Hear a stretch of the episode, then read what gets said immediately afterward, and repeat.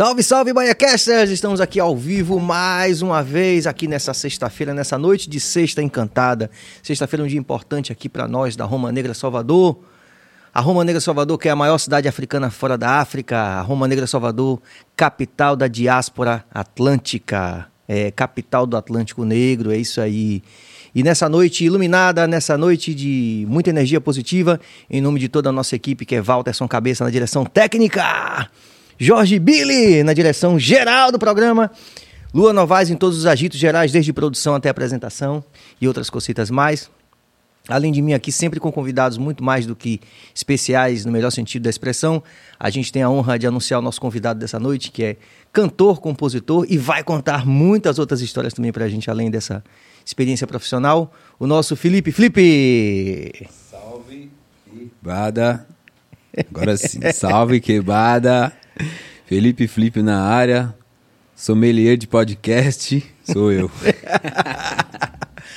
Grande Felipe, muito legal, a gente agradece a sua presença Nossa, aqui. Eu que agradeço, cara. Obrigado. Muito legal aqui. receber nesse lugar bonito, estrutura bonita, bem colocada, a luz, tudo perfeito, cara. Muito bom, a gente tem muita história para contar aqui. De Nós somos fato. com um cara muito interessante, um artista fantástico, e a gente vai contar tudo desde o começo da história dele. Mas antes da gente começar o nosso bate-papo, a gente vai fazer o giro dos nossos apoiadores e patrocinadores. Se liguem, produção, atenção, Bill, atenção, cabeça.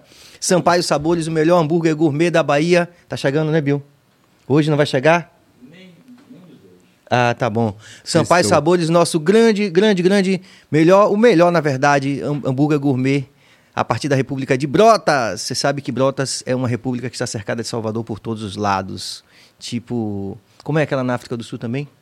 Soweto? Não. Daqui a pouco eu lembro o nome. Lesoto. Lesoto. Ah, fui longe. É isso aí. Além das, do Sampaio Sabores também, o delícia de brownie.com.br. Obrigado, rapaziada. Zion fazendo o nosso marketing digital também. Ah, o copo cheio, empório de bebidas, sempre enchendo o nosso copo de alegria aqui.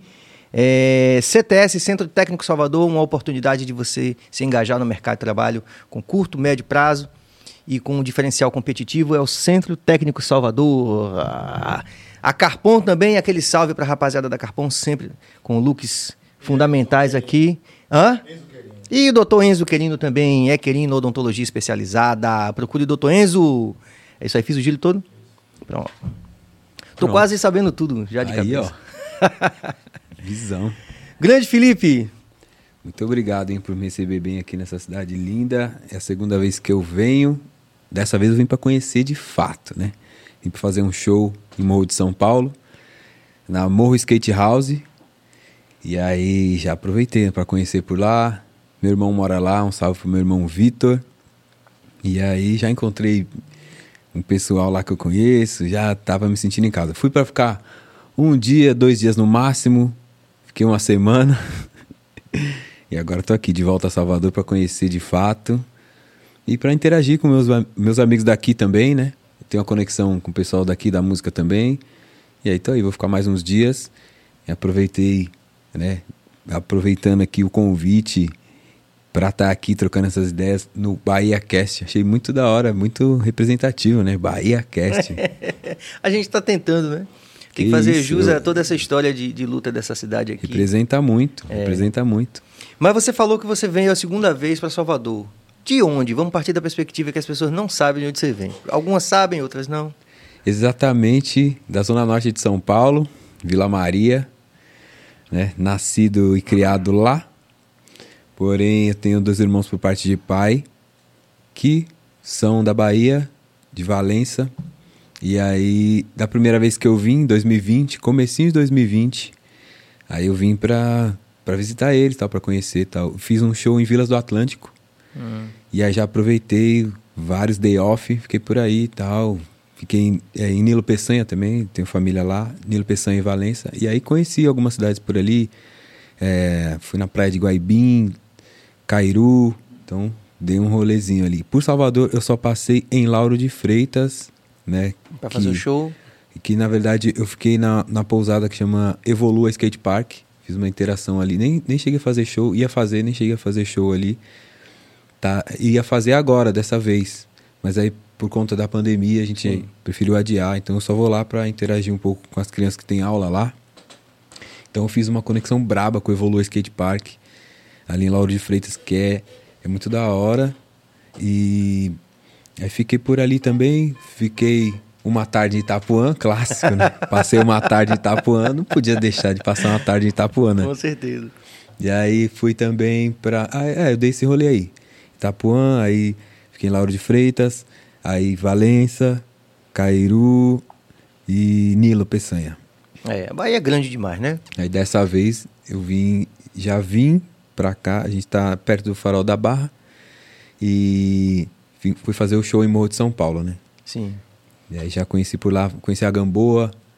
Então, assim, já fiquei apaixonado por lá também, né? É, cara. Esses lugares assim tem uma. Um, o perigo é a gente não voltar. Exatamente.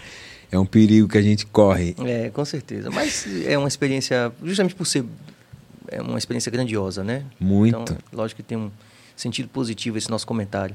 Total. Eu então, você vi... nasceu em São Paulo, na Zona Norte, e viveu lá a sua vida toda? A vida toda lá. É... Comecei a viajar mais por causa do rap mesmo, né? É... Eu comecei... Eu, antes de, de me considerar um rapper, né? Um trampo de... que virou, virou um cara que é um rapper, eu tive banda, tive de banda, rock, tô ligado. banda de rock. Conta aí né? como é que foi esse começo. Punk hardcore ali. E antes de ter banda, minha mãe me colocou num, num curso de violão ali, de vila, de quebrada. Então eu comecei a conhecer uns acordes, comecei a conhecer a música ali. Me apaixonei quando ganhei uma guitarra. E aí quis começar a ter banda. Então aquela coisa de tocar as músicas mais simples ali, um punk rock bem tosco. E aí daqui a pouco já tava num, num punk hardcore fui tendo bandas ali e, e ao mesmo tempo eu fazendo um corre de trampar, estudar tal, é, andar de skate ali por diversão também. E aí até que comecei a fazer um rap na zoeira ali, daqui a pouco a gente começou a mostrar para alguns amigos. E aí acabamos entrando num selo, que é S. Records. É, montei um grupo de rap que chama Zero Real Marginal, ZRM, na época ali 2012 por ali. E aí lancei um EP de rap, então aí eu tava ao mesmo tempo no rap e ao mesmo tempo com banda, banda punk hardcore, que era o fim do silêncio na época. E aí depois começou a, a conflitar as datas ali, comecei a fazer tour de rap e, e tour de rock. Bater começou, as datas. É, começou a bater as datas, então eu acabou que eu fiquei no rap, né? A banda Fim do Silêncio, o antigo vocal voltou, topou voltar, então eles seguiram e eu segui no rap. Que aí depois eu considerei meu trampo, né? O rap tava um pouco mais em dava para acreditar que o rap podia ser um trampo, né? Enquanto isso a cena punk hardcore era muito underground, não dava ainda para para ganhar dinheiro com isso, né? A gente mais pagava para tocar praticamente, né? Ou ali era um cachê que empatava tudo, né? Na melhor das coisa. hipóteses, né? Na melhor das hipóteses, empatava. Aí tava começando a rolar um movimento ali. Eu fiz Cheguei a fazer show na virada cultural, que aí já é uma outra coisa, já é um, um cachê bom tal. Com a banda, Fim do Silêncio. E ao mesmo tempo com o grupo ZRM. E aí ao mesmo tempo no rap. E aí é, eu vi que o rap me deu uma autoestima a mais ali, né? Até pela minha cor tal, né? É uma outra coisa, uma outra história.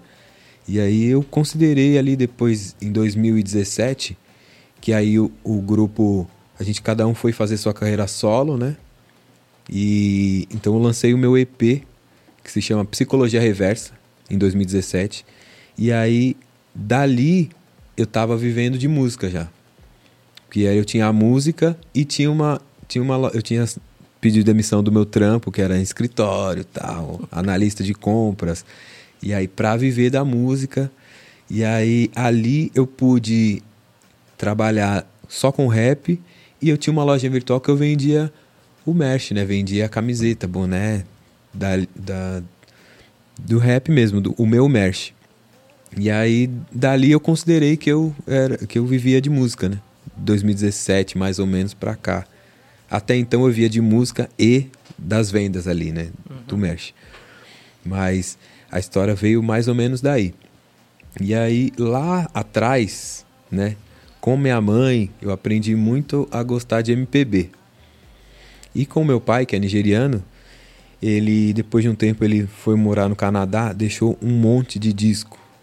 Então foi uma coisa que me enriqueceu assim, né? Naquelas coisas eu vi que meu pai não, não curtia só música nigeriana ou música africana, ele gostava muito de música brasileira também. E eu fui eu já gostava muito de MPB, então eu comecei a me aprofundar ali. E aí eu conheci um monte de coisa, né? Tanto que ali o punk rock, o hardcore, o reggae, o rap, mas aquela coisa do MPB sempre teve comigo, né? E eu juntei com essa coisa também de, de sempre gostei de ter banda. Então depois de muito tempo eu consegui colocar o meu rap na rua com banda, né? Que é, em, em, si já é um diferencial da forma como as, as pessoas se apresentam. Eu acho, eu Por exemplo, nisso. O, o Bent está vindo aqui com esse novo projeto aqui para a semana. Olha ele já só. vem com o DJ, que é tudo certo, tudo uhum. massa, né? A experiência também é completa. Total. Mas as, essa sua perspectiva de, de, de, fazer o rap com banda é uma perspectiva que não é todo mundo que abraça, até pela questão do, de ser mais difícil. A da, é, a estrutura, né? É, é. Exige uma estrutura Mas maior. faz uma diferença, é isso que eu tava te falando em off aqui, quando eu Uhum. Comecei a ouvir seu som, né, já tardiamente essa semana, enfim. Sim. Mas eu, eu, logo de cara já surgiu aquele sax lá. Sim. Que, porra, eu digo, porra, isso daqui. Aí eu, quando eu vi, eu tava, já tinha ouvido tudo, tudo que tinha lá no, no Spotify, né? Tipo assim, então. É, aí é um X aí da questão que eu já quero colocar é. aqui para você. Você, além disso, você, você é, a forma como você escreve também, eu considero da minha perspectiva, né? Estou começando, talvez para a cena de você, estou começando a ouvir, enfim. Mas há um sentimento de pertencimento, né? Porque afinal de contas são bancadas ali vizinhas. Total. Mas a sua forma de escrever é muito particular. Você acredita que, que por conta dessas suas vivências também, você estudou fora da, da música? O que, que, você, o que, que você estudou? Você, você escreve acredito... bem, você escreve umas coisas massas. Assim. Pô, obrigado, cara. Eu acredito que essa vivência, né, eu tive uma vivência em. pisei em muitos territórios, né? Sim. E eu tento trazer um pouco de tudo, porque eu, eu gosto de tudo. Né? Eu não fiz nada porque estava na onda ou na moda. Eu fiz porque eu gostava e eu sempre tive uma coisa assim. Eu gosto muito de me conectar com pessoas de verdade, pessoas reais que eu olho no olho e curto a onda da pessoa, sei lá, considero como amigo. E às vezes esse amigo faz um som que não tem nada a ver comigo, mas eu acabo fazendo porque ele é meu amigo. Então, nessa aventura musical, eu que vim lá do punk rock, hardcore, né? E eu comecei a fazer um rap e comecei a misturar com sons ali dos meus amigos. Então, eu por ser da Vila Maria, zona norte de São Paulo, ali tem uma cultura do funk, cara. Então, imagina, eu tinha muito amigo funkeiro, acabei fazendo meu rap com funk. Deu muito bom. Mas independente, independente de dar bom ou de dar ruim, eu fiz porque tinha uma conexão de verdade. Não era porque tava na onda ou na moda. E nisso eu acabei fazendo o meu rap com rock também, né? Que eu sempre tive essa conexão. Com o trap também, né? E, e com o jazz, né? O meu rap com o jazz, que é a coisa que eu também sou apaixonado. Esse meu último disco, Pela Cor, que eu lancei agora, final de 2021, eu já fiz na intenção de fazer show com banda. São oito canções. Oito canções. Nessas já foi arquitetada mais ou menos para o show ser uma estrutura com banda e tal. E nessas eu também comecei a fazer um rolê com, com um trio de jazz, que é o Atrio Jazz, que é, eles têm meus sons em versão jazz rap e a gente faz um rolê também, toca por aí nos lugares. Então, se for ver, é tudo muito diferente, né? Mas é, que, mas é o que eu falo sempre aqui, é tudo música preta também, né? Exatamente. Eu acho que é isso, sabe? Se for primo, é no máximo de segundo grau aí. não, é, não, é, primo distante, né? Exatamente. Dá uma cavada aí, Cabas, nesse. nesse no, no, tinha as imagens aí do. Atrio Jazz. Atrio Jazz. É também... um trocadilho com o Atrio lá do coração também? Sabe que eu.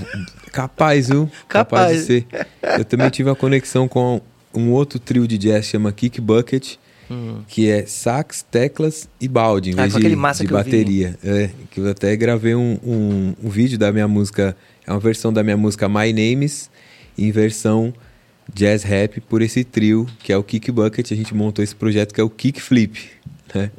E a gente Muito fez legal. alguns shows também, fomos, fomos até tocar num festival lá no Sul, um festival gigante que chama Wallow Festival, que teve Desde Gabriel Pensadora, Vitor Clay, é, nossa, várias atrações, até atrações gringas.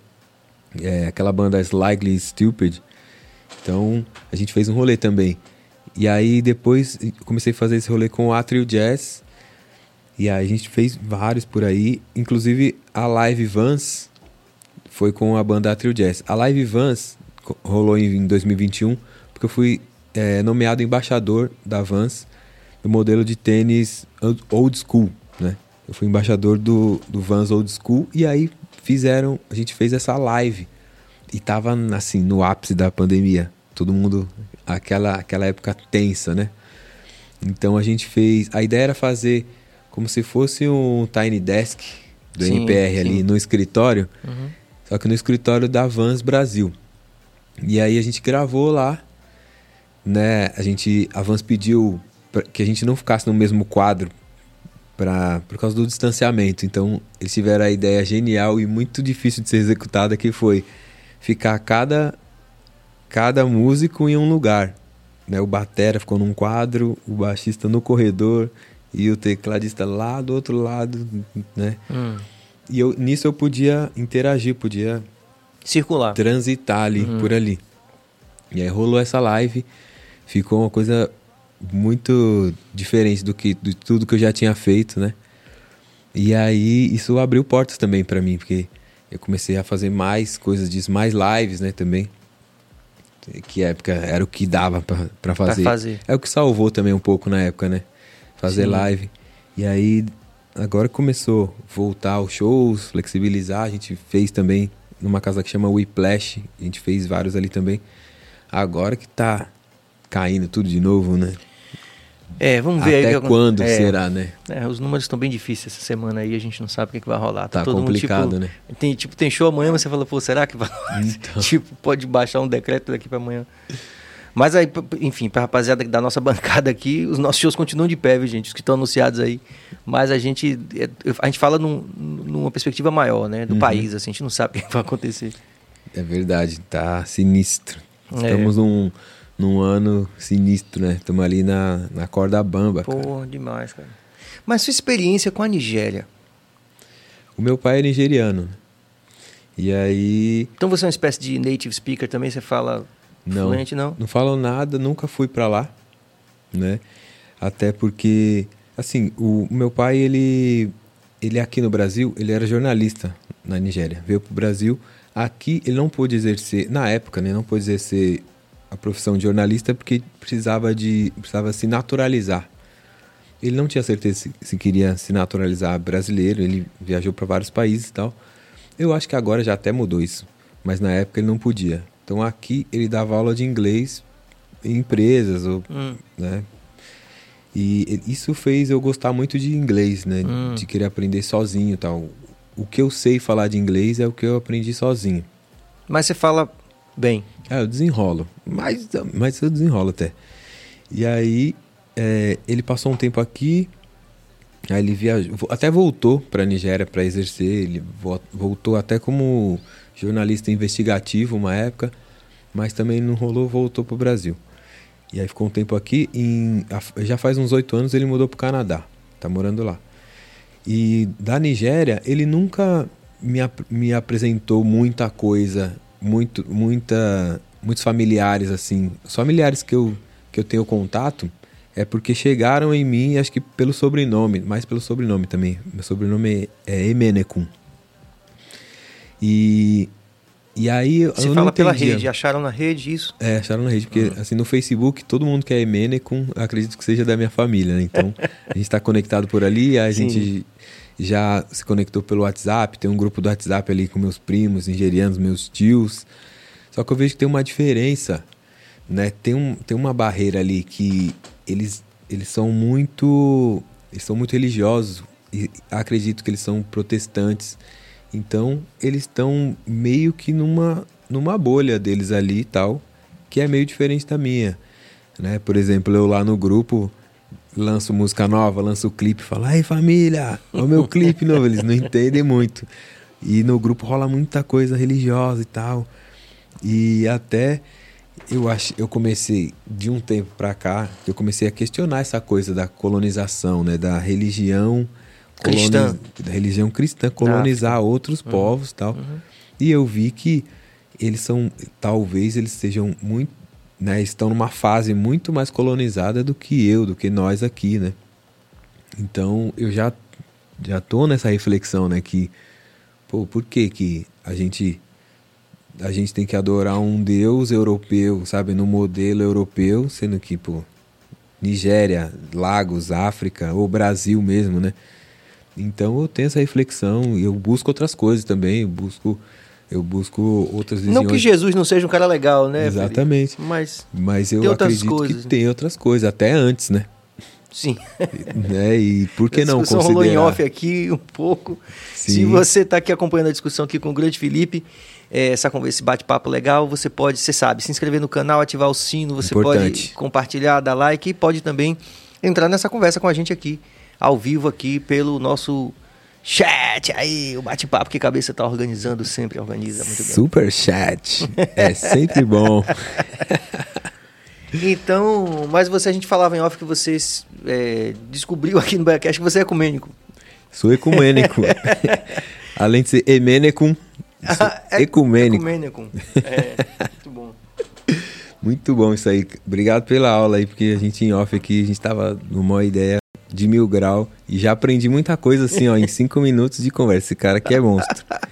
Esse cara é monstro. E a equipe também é monstro, que os caras são zica. Gostei muito de estar tá aqui nesse climinha, tá mó vibinha da hora. Então aí, nessa resenha. Você, nessa perspectiva da gente se descobrir é, afro-brasileiro, né? É, veio pela segunda vez para a Bahia é, e pôde ficar mais tempo e observar as coisas, né? Sim, real. Que, que, aqui, por exemplo, a gente tem uma referência muito forte né, de, de resistência política, inclusive, nesse sentido, né? De, de não se se deixar calar em relação a esse tipo de discussão, uhum, né? Assim, a gente não está, como digo, como digo sempre, não é que Jesus seja... Jesus é um cara legal, mas a gente tem que colocar em pauta também determinadas questões históricas que, que nos atingem até o presente momento, né? A gente acabou de ver, por exemplo, a, a informação de que um, um pai de família ontem no Rio de Janeiro foi alvejado pelo vizinho porque foi confundido Olha isso. Confundido com um bandido, né? Confundido, né? Confundido com um bandido. Impressionante. Então, quer dizer, aí você vem para Bahia e quero saber sua perspectiva disso. Você foi ali para o Baixo Sul, né? Todos esses lugares que você falou, Limão de São Paulo e tal. E apesar de ser um lugar lindo, ao mesmo tempo salta aos olhos a desigualdade, que é brutal na Bahia, Sim. né? Especialmente brutal na Bahia. Total, mano, de fato. E assim, cara, é, eu vi essa coisa da desigualdade também. E, por exemplo, em São Paulo ou em outros lugares, a gente nota que a desigualdade está ali e também tem a coisa da cor da pele, né? A gente vê que a gente vê que onde, de onde vem a criminalidade ou de onde vem a pobreza, onde, de onde vem a periferia, é o lugar que tá as pessoas pretas, né? E aí se a gente já vê essas pessoas pretas em lugares de, que são frequentados por brancos, já tem essa coisa de confundir, é. né? E aqui a gente vê que independente da cor, porque tá, a maioria é preto, né? Tem a coisa da periferia, a coisa de vila, de quebrada, né? que aí é uma coisa que se, é, é estranho falar isso, né? Que é difícil de confundir, né? Sim. E essa confusão que a gente está falando, uhum, né? É. De, de, confundir. E, cara, é muito delicado isso, porque eu notei que a gente está se descolonizando, só que enquanto. Porque assim, o dinheiro é o que manda, né? Enquanto o dinheiro dos europeus valer muito mais do que o nosso, a gente vai ficar colonizado ainda por, por um tempo, porque eu sinto que os empregados ainda são os pretos e os donos ainda são os brancos. Ainda são os brancos, ainda são os italianos, os franceses, os europeus. Ou os descendentes. Ou os netos deles, é. né? Os donos dos hotéis, os donos das pousadas, da, dos estabelecimentos, ainda são os netos e bisnetos daqueles que vieram lá colonizar a gente e quem está trabalhando, será que está recebendo um salário da hora, né? Justo? Porque o justo teria que ser pagar muito bem, porque o dinheiro deles está valendo muito mais, certo? Eles chegam aqui e comprar um terreninho ali é dinheiro de pinga para eles. E aí? Já que é dinheiro de pinga, vamos pagar da hora quem tá trampando, dar uma condição para esse que tá trampando um dia ser dono também, né? Porque é complicado isso. Ou demais, a gente está ainda enredado numa o que a gente chama de reprodução das desigualdades históricas, né? Muito. Quer dizer, aí se fala, né? fala muito em mérito. E aquela canção Exílio é, tem um featuring, né? Sim, Exílio, que é é como se fosse um cipher, né? Sim. Que é do- pelo Hypebox. Sim. Cipher Box.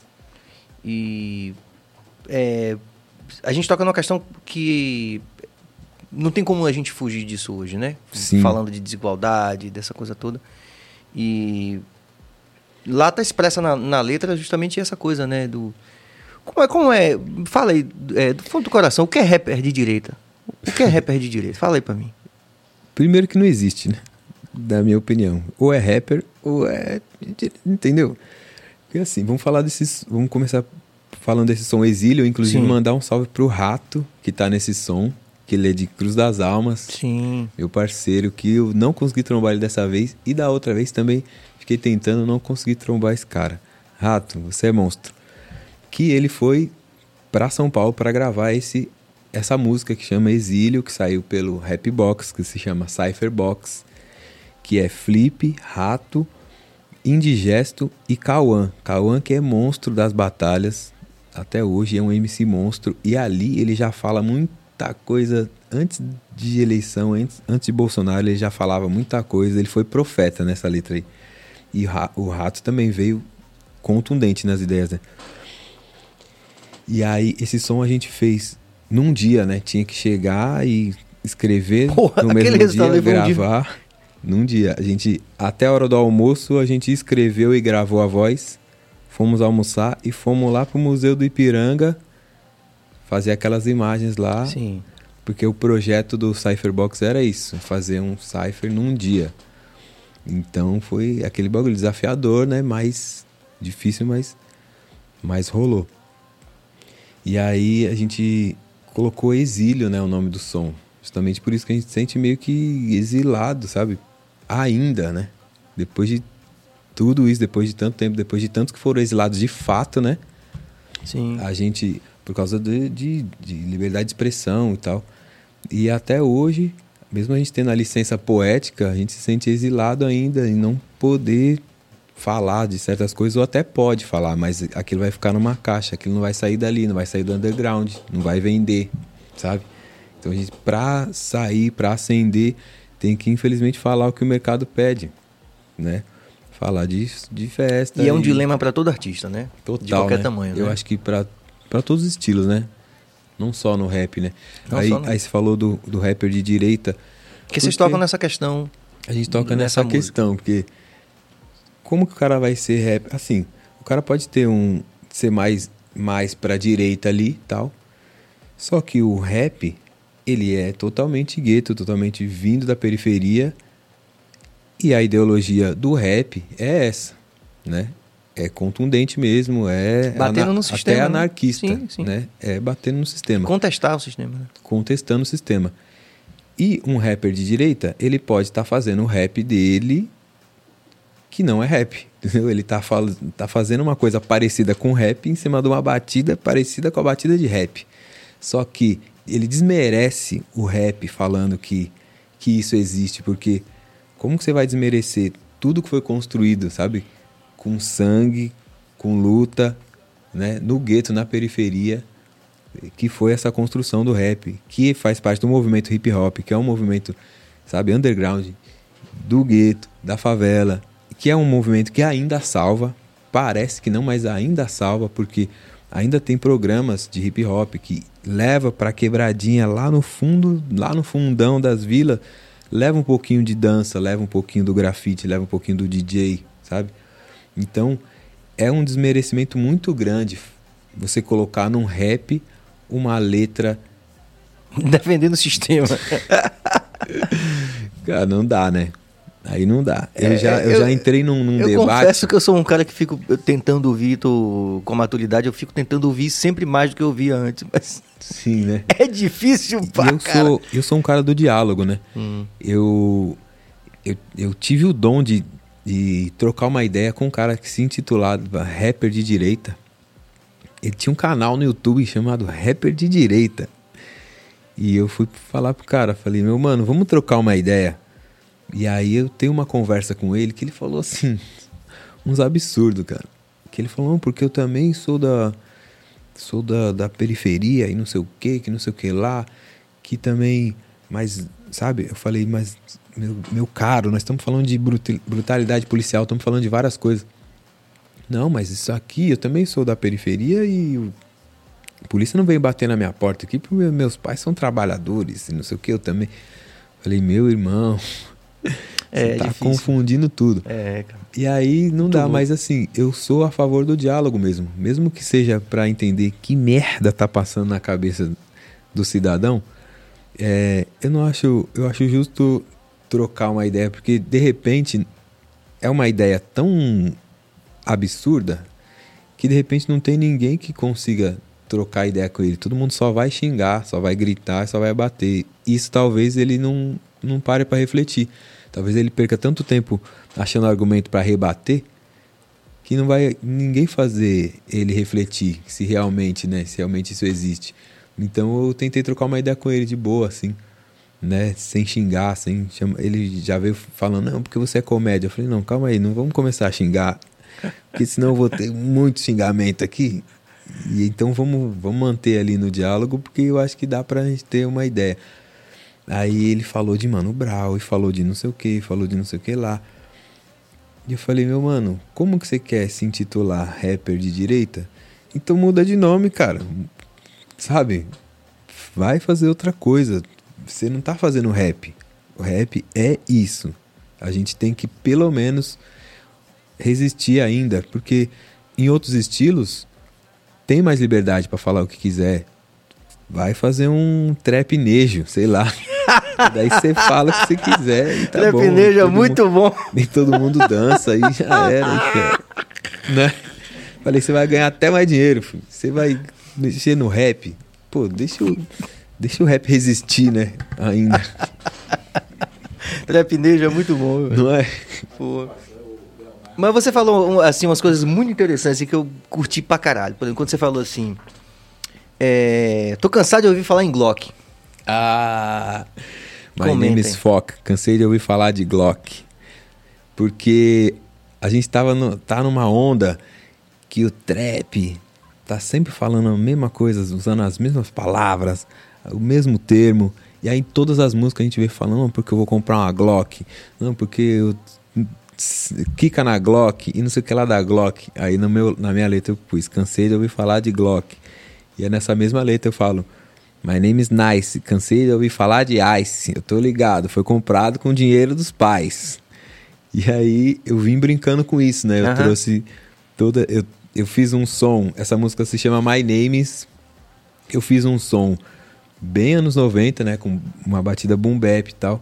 E eu quis trazer termos que estavam em alta no trap, né? Pra criticar essa parada. Pra criticar isso, pra trazer, né? Pra pessoa É, pra eu chamar o atenção seguinte, e uma vez- refletir. É mesmo, pra Ó. falar, é mesmo, né? Tá todo mundo falando de Glock, de Eu tive uma Ice, vez com de os meninos do Afrocidade, né? Afrocidade.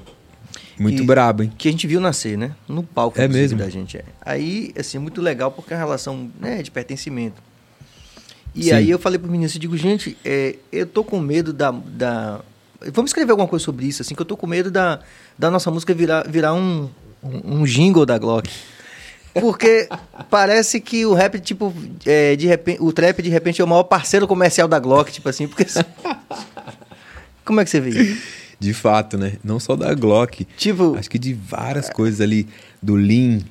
E é, tem os termos que a gente sabe que se fizer um som assim vai bombar.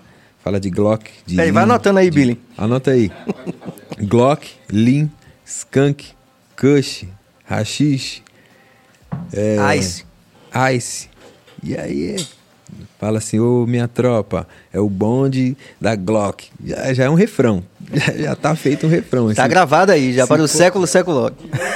Já era, já tem um refrão. E aí só bot- bota um beat pesadão ali, bota um produtor brabo, marcha, já tem um hit. E aí é isso. E nisso vai se repetindo, aí vem uns moleque novo e fala, putz, é isso que tem que falar. E vai falando, e vai, que vai, que vai, que vai. Quando vê, já passou três meses, um ano, aí os termos só vão mudando. E essa é a ideia, né? Uma ideia jogada pro ar. Daí, nesse, nesse, nesse som eu trouxe isso, né?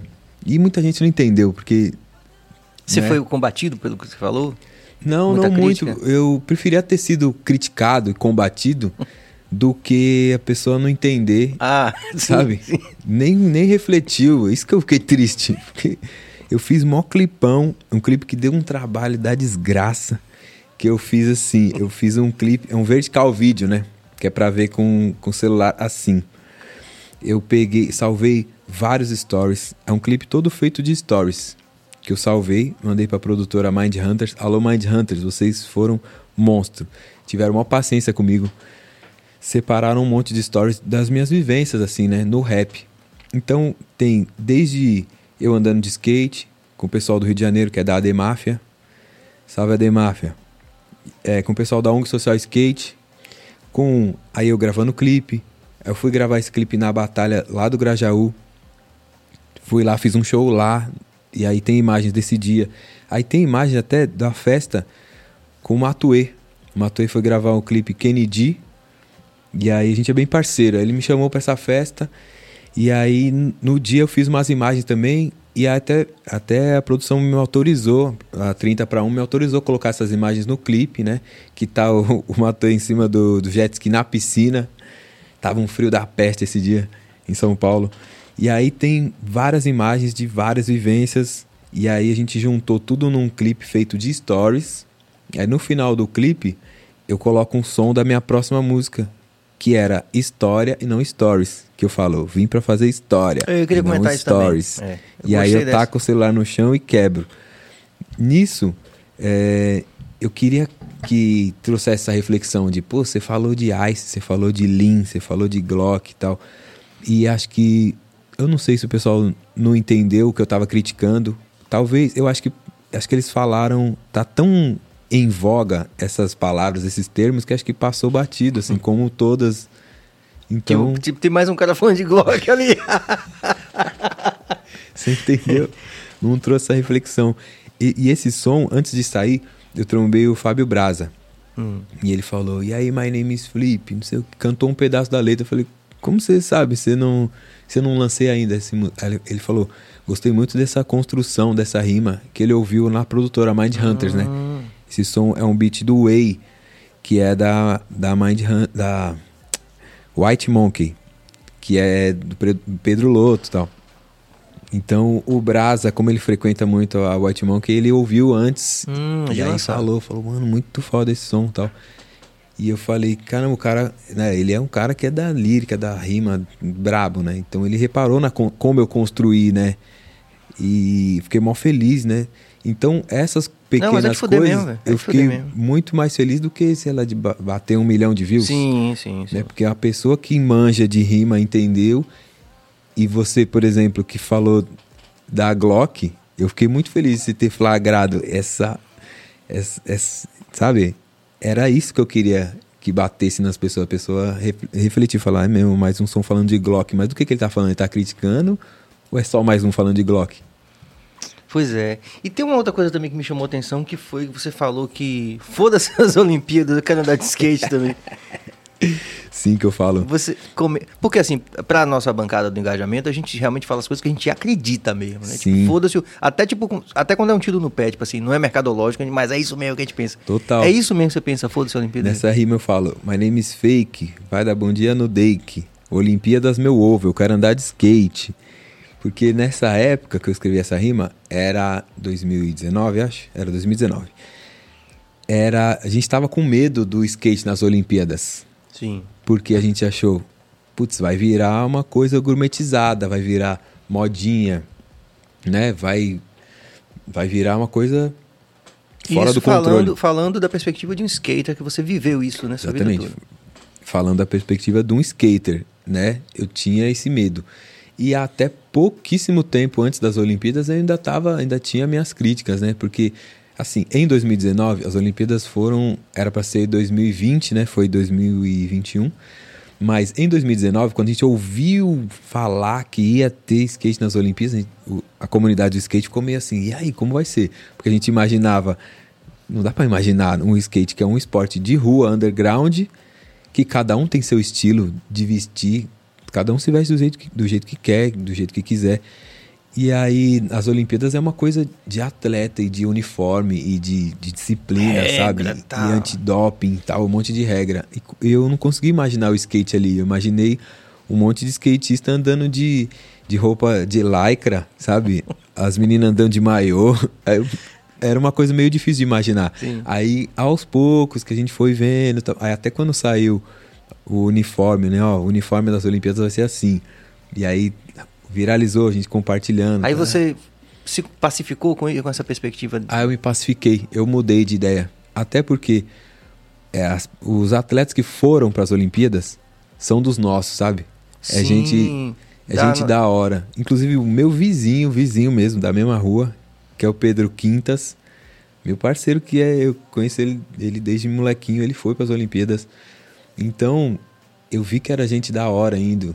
Então não era, era uma oportunidade da hora para eles. Então, eu como skatista, eu preferi ficar do lado deles, que ia ser bom para eles, do que essa coisa de ah, agora todo mundo vai conhecer o skate de uma outra forma.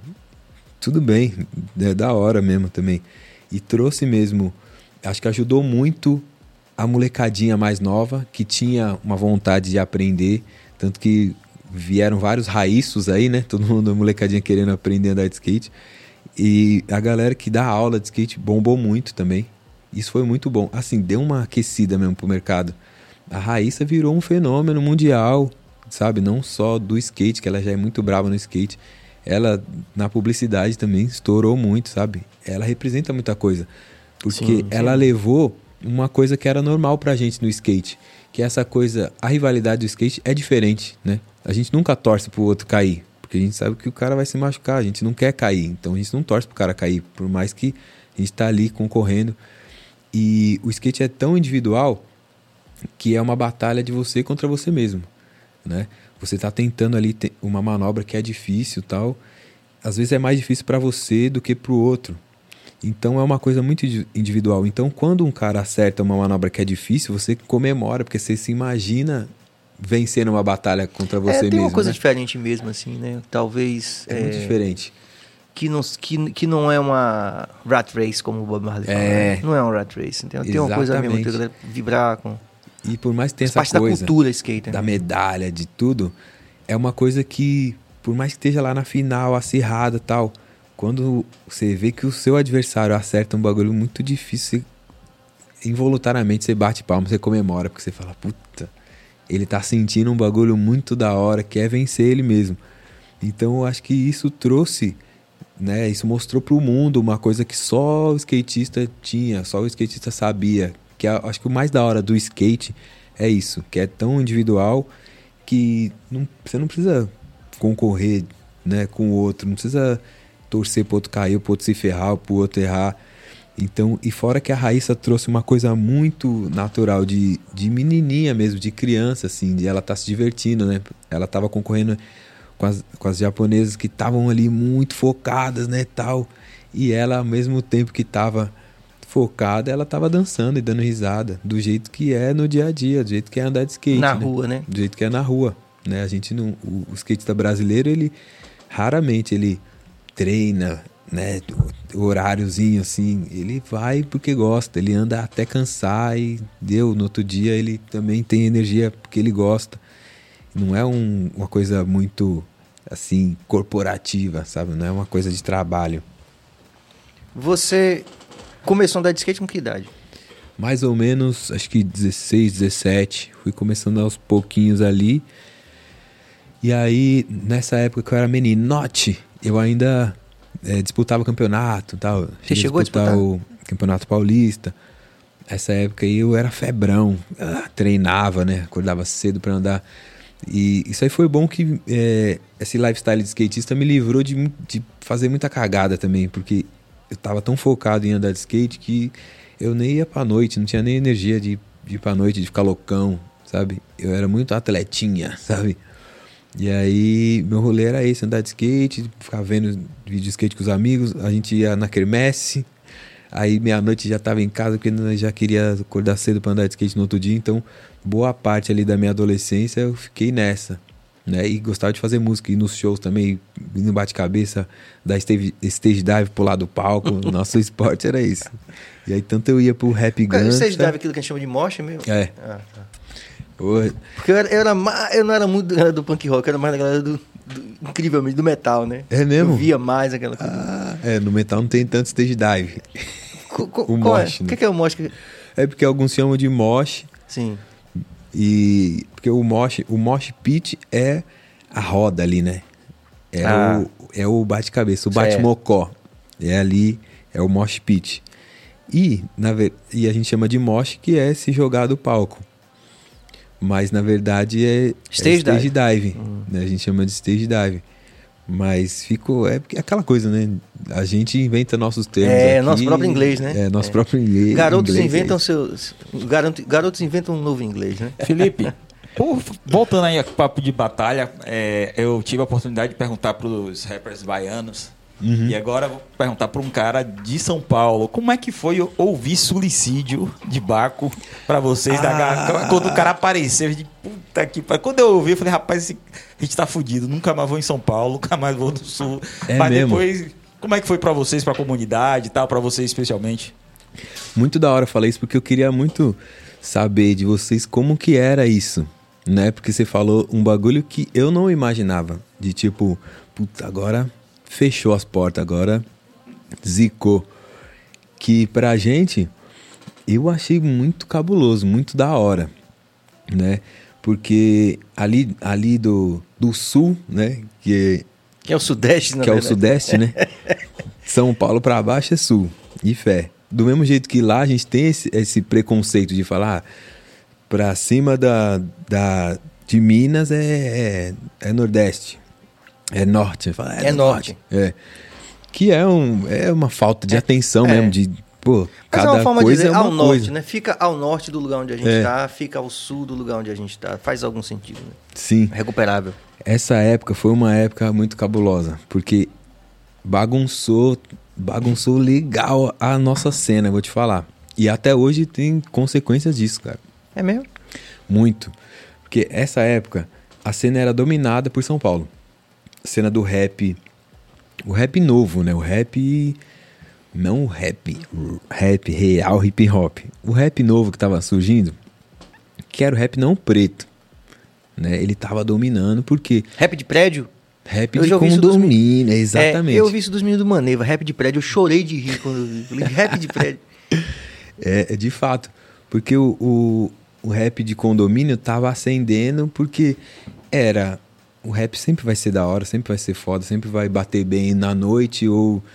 Mas tava vindo uma molecadinha com carinha de Backstreet Boys. E, né, tava. Gerou um estranhamento na onda, né? Gerou uma, uma certa. Um incômodo. Sim, né? mano. E aí tava, por exemplo, os pais. Começou a molecadinha mais nova curtir, né? E, a, e que faz. A molecadinha que faz girar mesmo é a molecadinha mais nova, porque ela interage, dá Sim. like, compartilha e vai nos shows e não sei Tá, o quê. vivendo a vida virtual mesmo. né? Sim. E assim, eu acredito que um, um pai, ele dá, dá o aval pra uma filha de 15 anos ir no show se ela vê que os rappers favoritos dela são os molequinhos com cara de Backstreet Boys. Agora, pai, vou num show do rap, do rap. Aí põe o pôster de um cara fortão, pretão, untado no, no, no óleo, assim, ó. O pai vai falar, "Ah, tudo maloqueiro, né, meu? Esses maloqueiros aí, bandido, você não vai não, filha. E eu acho que as filhas começaram a ir muito nos shows, né, tal. E aí tava acendendo, o rap começou a lotar de menininha. E quanto mais menininha, mais cara também na noite. Começou a bombar muito. E o rap de São Paulo tava meio que dominando essa época aí e tal. E aí já tinha a cena muito forte do Rio também, de BH. E aí veio o suicídio. E aí todo mundo falando, olha lá, os caras citou não sei quem, citou não sei quem lá, citou, citou todo mundo, né? O Baco e o Diomedes chegaram chutando o pau da barraca e citando todo mundo. E aí eu notei que alguns rappers foram citados até, mas tipo, não, é isso, fé. É, como, né, batalha, como se fosse uma rima de batalheiro. E alguns pegaram ar, né, alguns teve uns caras bolados, né? E aí fizeram respostas, né? Responderam. É, exatamente. E essas respostas não ficaram no mesmo nível. Então acabou que enalteceu mais ainda suicídio, né? E eu lembro que essa época eu achei muito da hora esse levante, né? Porque era num, num, todo mundo pulando a bala do rap do Nordeste. Todo mundo pulando a bala deles. Porque realmente tava chato. A cena já tava ficando chata. Era só aquilo, só aquilo que tava dominando. E o rap não é isso, não vem disso. O rap é preto, o rap é gueto, é periferia. Então começou uma reflexão ali de, porra, por que uhum. só esse rap que tá bombando, que tá lotando as casas? E aí eu vi que não foi só o Nordeste, o BH abraçou, o Rio também pulou nessa bala. Então se voltou para refletir mesmo se o rap de SP, movimento, né? o rap de condomínio era merecido é, toda essa atenção. Prédio, né? Rap de condomínio. E o mais cabuloso é que, nessa época, eu tava na, no bonde dos rap de condomínio, pai. Porque eu ali vindo ali do das músicas de protesto, do punk hardcore, eu consegui arrumar um trampo, entre aspas, consegui ter uma notoriedade, fazer um dinheirinho com o meu rap, só que nessa onda que tava crescendo do rap de condomínio, tá ligado? Então eu fiquei no meio da guerra. Porque quando veio essa. Eu já tinha. A gente. O nosso grupo era o mais sujo, considerado assim, desse rap novo, de condomínio, era o mais sujo entre eles, né? Então eu tinha uma conexão ali com o pessoal do Rio ali, Nectar Gang, BK, Abril, Pirâmide Perdida, e até até com o Baco na época que ele foi para lá, eu troquei muita ideia com ele e ele falou, mano, vocês são, vocês são underground, quero fazer um som com você. Nós começamos a trocar umas ideias já. Só que aí teve uma treta, né? Dali, teve um bate-boca ali entre Baco e, e o pessoal do rap de SP.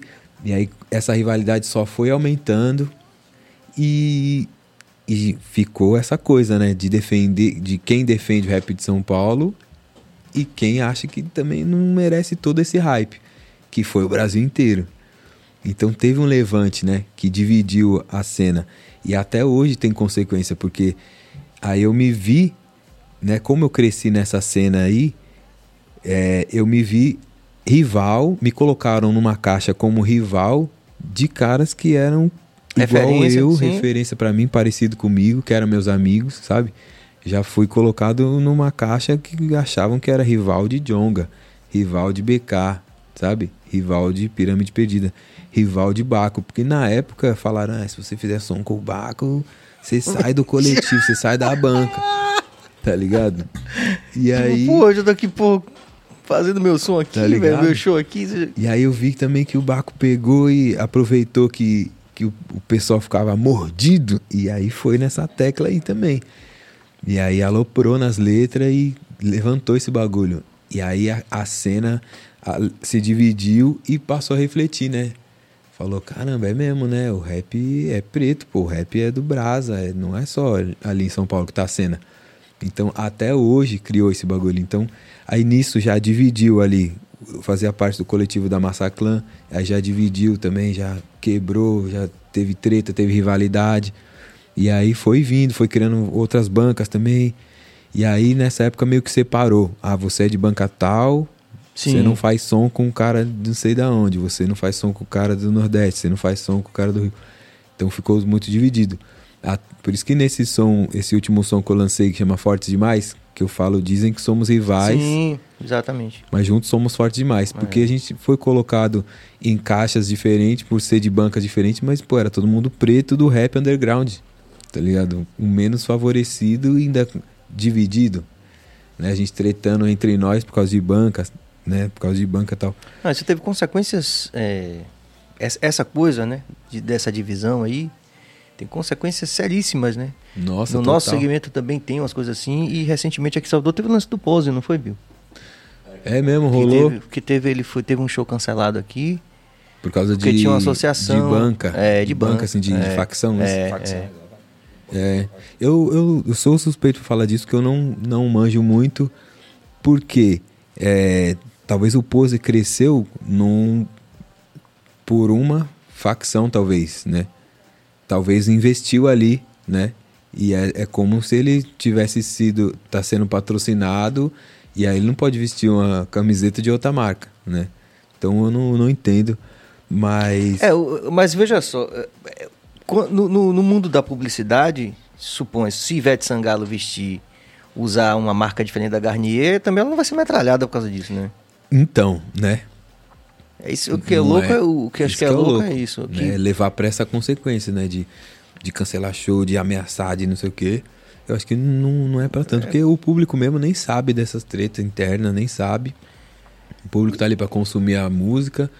Eu não sei se deve levar pra esse é lado. isso, sabe? é. A gente quer fazer nosso som, né? Você vê que a Exatamente. mensagem é uma mensagem universal, assim, uma mensagem de consciência e tal, e às vezes a gente vê gente até se apropriando de sua própria mensagem, né? Assim, tipo, e você- dando uma conotação que você não nem dava também, né? É, e tipo, é aí você fica com. Aqui meio que rolou onda dessa aqui também, com facção aqui, porque tinha um negócio de. Uma das facções chamava IEA. Aham. E, pô, o reggae tem desde tempos imemoriais, Uhum. antes, de facção, antes de facção, antes de tudo. Bob Marley já falava IEA. Quer dizer, aí, aí meio que galera. Uma vez o cara chegou e falou assim: ó, você não pode falar IEA, não, porque. Ué, Pera aí, bicho, que. Que loucura é essa que, Que estão vivendo? loucura, A né? facção anterior Bob Marley. Essa facção aqui em Salvador, anterior ao Bob Marley. Que que tem, não tem como nada, assim, né? Aí eu, eu falei em alguns, né, em algumas situações, eu falei, ó, não tem nada a ver com essa briga aí não, velho. Vocês têm que entender, pelo menos ter consciência de que historicamente é impossível estar falando de facção. Não existe. é eu tô falando de 1970, você ainda não era nascido, pô. Faça conta, não sabe fazer conta. Sabe? Meio Sim, é louco isso, verdade. tipo, e, e às vezes querendo encaixotar artistas que, como, como a gente tá falando, que, como você falou, que faz a diferença lá na quebrada, lá no cantinho, lá, É. que muda a vida pô, de um jovem que tá lá na onda, que ouviu sua música e que, né, progrediu De na fato. vida e se saiu de coisas erradas, quer dizer, interrompendo um processo que na verdade é muito mais universal, tem nada a ver com facção A, B ou C, e que Total. É, E eu vejo que também, por exemplo, rolou essa parada do suicídio, Baco e Diomedes. Depois eles mesmos não ficaram na mesma na mesma na mesma bala ali, né? Cada um seguiu Sim. seu caminho, também não entendi muito. O, o Diomedes ficou lá na minha quebrada um tempo, né? Eu trombava ele por lá, a gente fez coisa junto, rolê junto, e tal. E eu também não, não entendi muito essa parada. E também aqui em Salvador também já vi, já vi artistas Vandal, por exemplo, sim, ou tem uma galera, uma outra cena aqui, que falou também que Baco era mais nosso do que de Salvador mesmo, assim. Sa- Sabe, assim, Sim. ó, falou assim, ó, esse hype dele é de vocês aí, é mais de vocês do que nosso. Então é uma coisa que eu já é, já não entendo tanto, né? E eu Sim, tô aqui sim, entender, para entender essa sim. coisa da cena. E porque só aqui mesmo pra entender o que o que rola, É. né?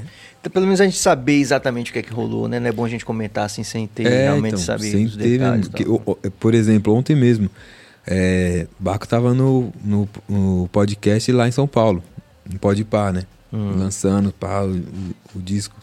Ia ser muito da hora ele lançar, colar aqui no Bahia Cast, tá ligado? E falar, ó, tô lançando. Estamos tentando achar Baco aqui. Não é? Não, ele, ele com a gente é super querido. Já, já tive a oportunidade de me bater com ele viajando e tudo. Ele tem. É, é, é fato que ele tem, que um, tem um respeito mútuo. Tem o respeito, né? Mas é porque também tem que entender o hype, né? Mesmo assim, Aham. o cara tá correndo muito. E eu super entendo que às vezes eu também tô correndo muito, você tá Sim, correndo muito, fato. né? A gente sabe que a gente não manda na agenda, né? Sim, total.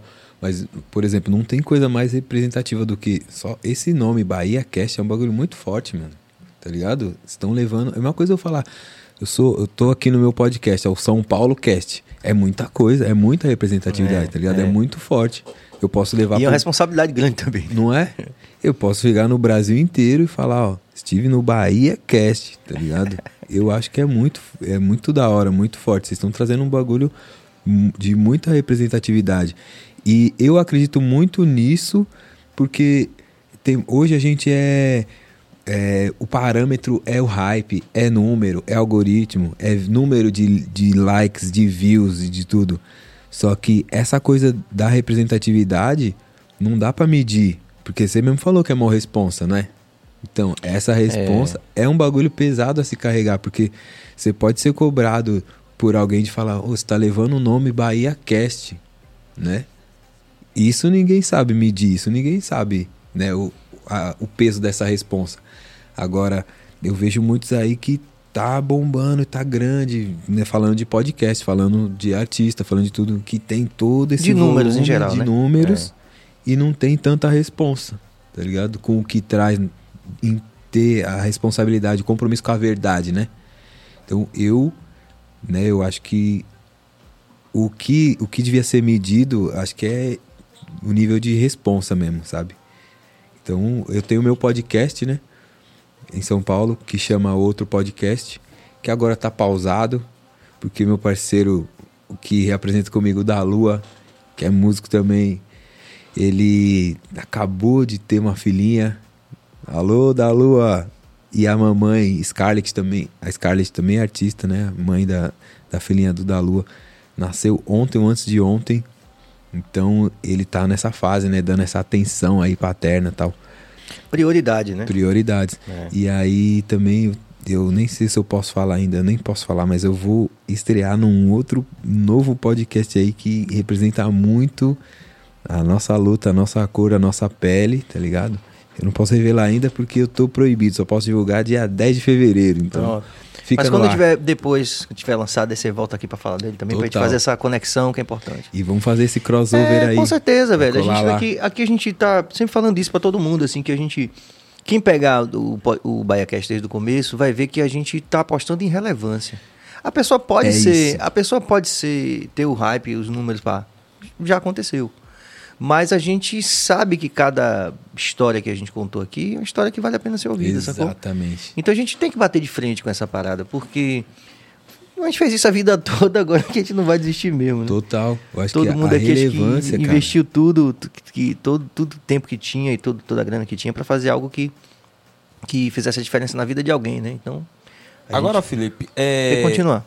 Entre esses, todos esses polos, você acha que tem um nome hoje no Brasil que o cara tá, tá não, não unindo, mas é o, uhum. o nome principal do, do, do, Como já foi o, o, o, Racionais, por exemplo. Hoje existe um cara que você fala, rapaz, é o cara. Esse existe, é o cara. Existe. Racionais. Eu ia falar a mesma coisa, velho. Por que é então, vai lá? Por que é que o Racionais continua sendo? Porque Racionais é, da, é, Pô, a gente é veterano, os caras são Sim. da nossa época.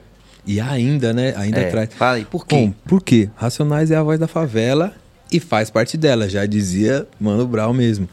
Então, é a voz da favela e faz parte dela. E vem se evoluindo, vem se reinventando e continua sendo a voz da favela, tá ligado? E, e ele, sabe, eles vêm trazendo isso, eles não estão parados lá, lá onde eles começaram. Porque também, lá também tinha coisa que precisou mudar, precisou evoluir, sabe? Precisou mudar a letra também, né? É, o rap sempre foi muito machista. Tá, eles estão trabalhando para ser menos. Sempre foi muito, muito machista, homofóbico. Então, né, evoluindo com o tempo. Evoluindo com o é. tempo. E eu acho que na velocidade que a quebrada precisa, né? A quebrada precisa muito dessa reflexão, né? E eu acho que é um serviço muito importante para a periferia o Racionais trazer essa reflexão, até porque se deixar só na mão do funk, vai demorar muito mais. Porque o, o funk precisa fazer as coisas chegarem muito mais rápido na boca da galera para fazer girar, né? Então, o que vai chegar mais rápido sempre vai ser a mentira, né? E é muito importante o Racionais estar trazendo toda essa verdade e, e também, né, com essa importância, com, esse, com essa autoestima, trazendo essa autoestima para os pretos, sabe? Falando, ó, vocês são pretão, vocês são da hora, vocês são bonito, tá ligado? Vocês são foda, vocês pode ser grande. Então eu acho que ainda é racionais. Lógico que tem tem vários aí também novos que vêm, mas para não me comprometer, né? E para e a coisa da resistência mesmo, né? Racionais é é isso, é a escola. Acho que pra geral. Depois ainda dessa live nova, quem não viu, veja, né? Que trouxe tudo aquilo, reacendeu tudo aquilo que podia estar tá adormecido ali, para relembrar o que é Racionais, o que é preferir, o que é a quebrada, tá ligado? Eu achei muito louco. É, o galo de luta cantando um teco da letra, tá ligado? Isso é muito zica, tipo, tá ligado? Você deixar um cara que não é MC, não é rapper, mas ele tem uma fala, uma postura, falando, ó, faz essa parte aqui da música. Mostra pra esses cu como é que faz, tá ligado? Eu acho muito cabuloso. Estamos vendo imagens aí do. É eu gosto de. Ah, eu gosto de, de da pessoa comentando o clipe, quem tocou, é como é foi. Isso é a música. É um clipe da versão jazz da música do Nada, né? Esse som tá no meu disco novo, pela cor. E eu fiz essa versão jazz rap com a banda Atrio Jazz e Avance. Ah, o Nord ali. Esse aí, Gabriel Gallardo, o maestro, tecladista. Baixista o Rob e o batera o Renatinho Pestana. E esse clipe foi apoiado pela Vans. A Vans deu essa moral pra gente fazer fazer esse clipão aí, ó, tá vendo? É uma é uma casa que aí reproduziu uma, uma casa ali, reproduziu até o quarto do meu filhote, sabe? Esse som eu escrevi pro meu filho, né? Que fala que ele chegou do nada, porque ele veio no momento que eu não esperava e né, é sempre assim. E, e mudou minha vida, né? Virou uma chave e tal. Chegou e transformou. O jogo virou do nada, foi do nada, tá ligado? Que aí eu comecei a dar mais valor para mim mesmo, para minha vida, para os outros. Comecei a querer gostar Deu mais, foco, mais né? dos outros como eu gosto dele, né? E mudou o foco, fez eu lutar mais pelo corre de um jeito mais voraz, assim, falando, não, agora o bagulho ficou doido, entendeu? e aí eu gosto muito desse clipe aí. A gente fez tudo num Nossa, dia. Sonzeira, velho. É baixo, bateria demais, e, e. Baixo, piano. bateria e teclado. Teclado. A gente fez essa versão aí, jazz rap. Muito legal também, assim, porque a gente fica sempre preso ao budget, né? Tipo assim, pô, não tem Sim. budget para fazer, mas, mas as imagens ficaram muito legais, assim. Ficaram... Esse projeto aí foi feito pelo. Tem um projeto que chama Gravando Bandas.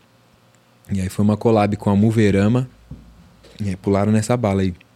Fizeram uma apresentação muito louca para apresentar para a Vans. A Vans gostou da ideia e aí pulou nessa bala aí. Então, Carol Taveira e Henrique Borges foram os diretores. Salve, vocês são monstros.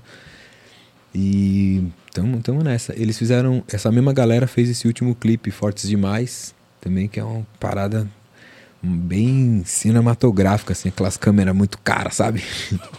Black Magic. Bagulho doido, é. Bagulho doido. Bel Del Rey! Já interagindo aqui. Grande voz, por favor. Ah, Grande Flip, qual a importância do skate para sua trajetória como artista musical? Salve Valeu, Pedro Peu. Del Rey, que é meu parceiro, Peu. Ele que, primeira vez que eu vim pra cá, eu fiz um show em Vilas do Atlântico com o Peu, né? Ali de frente pra praia, um bagulho lindo, assim. Fiquei de cara, falei, o quê? E aí Peu é meu parceiro. Qual foi a pergunta dele mesmo? Qual a importância dele? importância do skate para sua, pra sua, sua, seu corre musical, para sua, sua visão de como artista, músico? O skate me ensinou a gostar de música por causa da trilha sonora dos vídeos, né? Uhum. Que aí, na época, era sempre ou um gangsta rap ou um, um skate punk, assim, né? Tal, era, ou era uma música meio agressiva, tal, ou era um gangsta rap. Então eu comecei a pirar nas trilhas sonoras e aí eu via vídeo de skate e ia atrás da, do, artista, da, do, artista, do, artista, das músicas. Então isso expandiu, porque até então é, não vinha só por TV e rádio, ou, que, ou no boca a boca assim, da escola, ou que tava no hype. Eu conheci umas coisas que aleatórias, assim, e eu comecei a ir atrás, começou a expandir. E aí daí eu, eu quis fazer som, fazer música e tal. E o skate trouxe isso aí, porque a trilha sonora de um vídeo de skate, ainda mais na época que eu via VHS, e, e aí era aquela coisa de piratear mesmo, é, fazia cópia ali cópia. com os amigos e tal. Então a gente via muitas vezes o vídeo e decorava a linha ali das manobras, né? A sessão e a música também ficava na nossa cabeça e, independ... e não tinha muito estilo né? Não ficava preso ao rap ou preso ao punk, sabe? era uma coisa que às vezes tinha um rolê de um cara que era mais agressivo encaixava um som mais agressivo. E às vezes tinha um cara que era mais técnico, mais gangsta, encaixava um rap mais gangsta. Então eu não ficava preso a um, não, sou punk, ou não, sou metaleiro, sou rapper. Tipo, eu não, levant, não precisava levantar essa bandeira, não precisava me vestir de alguma coisa, sabe? Não precisava estar nessa tribo. Eu já estava numa tribo que era skatista. Então por isso que eu pisei em, em, todos os territórios. Eu ia muito também em show de reggae, porque tinha na época em São Paulo é, um circuito, né, que tinha muito show de graça, assim. A gente não tinha dinheiro, a gente ia muito, então conheci muita coisa, assim. Então não precisava. É, não, agora eu vou num show de reggae, eu vou me vestir igual os caras. não, era aquilo. Já ia... Chegava com skate, tava. É. Que isso é interessante do skate, né? Quer dizer, você, muito. na verdade, tem uma identificação muito mais urbana que, que ultrapassa esses, esses, esses possíveis limites, né? De estilo musical, ou de, é. ou de idade, ou de. né? Isso é, isso é foda do skate. Assim, é né? muito cabuloso isso. Né? tipo, você chega em Seul, chega em Seul, você tá com a sua turma de qualquer jeito. É né? verdade, tipo... acho que qualquer lugar que chegar, porque skatista tem uma coisa, de você vê um outro skatista, você... Uh, que a gente sabe um corre do outro. É a mesma coisa quando você vê um, você vê um pretão, você fala, e aí, nego? O cara responde, o cara meio que um, um, olha no olho do outro e sabe qual que é o corre, né? É meio que isso. Eu acho que em qualquer lugar do mundo que tiver um skatista, a gente vai se ajudar Tem de algum onda. jeito. É. Isso é muito da hora. Isso me deu uma liberdade de experimentar muita coisa, sabe? Sem precisar né, ser de uma tribo de fato. Que não, tive uma época que era, não, é a tribo dos punk rockers, é a tribo. Aí é, tinha quem os sabe até clubbers. hoje tem muito isso, né? Tipo assim, É. chega ali na, na frente da galeria do rock tem aqueles, aqueles clashes que rolam É, ali, né? Aí tinha emo, aí tinha os metaleiros, Emo, velho. tinha os emocore, aí tinha os metaleiros com o boot igual do Axel Rose. Aí, e aí do reggae tinha que ter dreadlocks, Sim, porque claro. senão não é do reggae, tá ligado? E as Eu- cores da, da, É, tinha que da ter União as cores. Africana e tal. É, as cores da União Africana. E era isso, aí era tribos, né? E o Charlie Brown, nesse contexto do skate, assim? Nossa, Esse, Charlie acho que esses foram... Charlie Brown foi muito importante, né, no, no começo ali, porque eu vivi muito isso, come- o começo do andar de skate e o começo de, de me desprender, assim, de ficar, de ter que ser de uma tribo. Sim. Charlie Brown trouxe muito isso, né, o rap com rock, aí era, ele, ele Chorão tinha som com RZO e sabotagem, sabe? Tudo essa, toda essa mistura, era Tudo tudo bons pra caralho também, né, velho? muito, né? Muito Ela não gosta cabuloso. que eu fale, meu diretor fica retado comigo, eu não gosto que eu fale. Mas o Charlie Brown é diferente. É mesmo? Fica bolado? Char- Charlie Brown, assim, na cena deles, pra mim, assim, na minha humilde opinião, é como racionais pro rap. Tipo assim, É, não tem jeito. Você, eu, eu vejo meninos assim Não hoje, cara.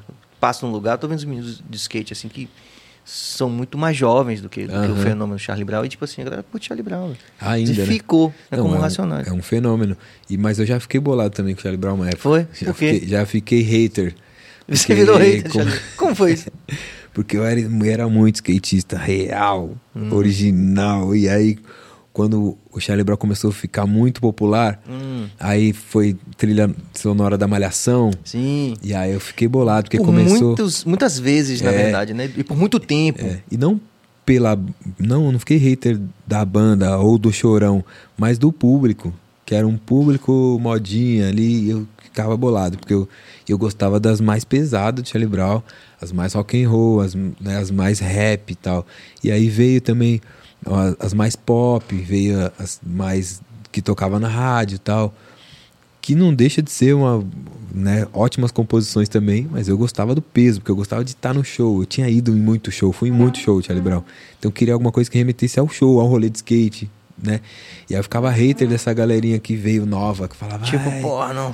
É, não tá quero me ligado? misturar com essa galera. É, tipo. essa galera que curte lugar ao sol. essa galera que curte. É, como que é? Tão natural quanto a luz Pô, eu do gosto pra dia. caralho dessa música. Eu, eu, eu toco essa música no show, bicho. faz- Nossa, na época eu ia Curto ficar, eu ia ficar Você fica hater. hater, né? Não, aí depois eu vi que eu era muito fã, porque começou a surgir muita coisa ali e não chegava coisa no mesmo nível. Então eu falei, nossa, o bagulho era bom mesmo, de Não, eles fato. Até tive é, oportunidade de. Eu não tive oportunidade de trombar o chorão, de trocar ideia com ele. E anos depois fui chamado pra cantar no show do Charlie Brown Jr., na, na reunião, né? Estamos aí na Sim, atividade. sim.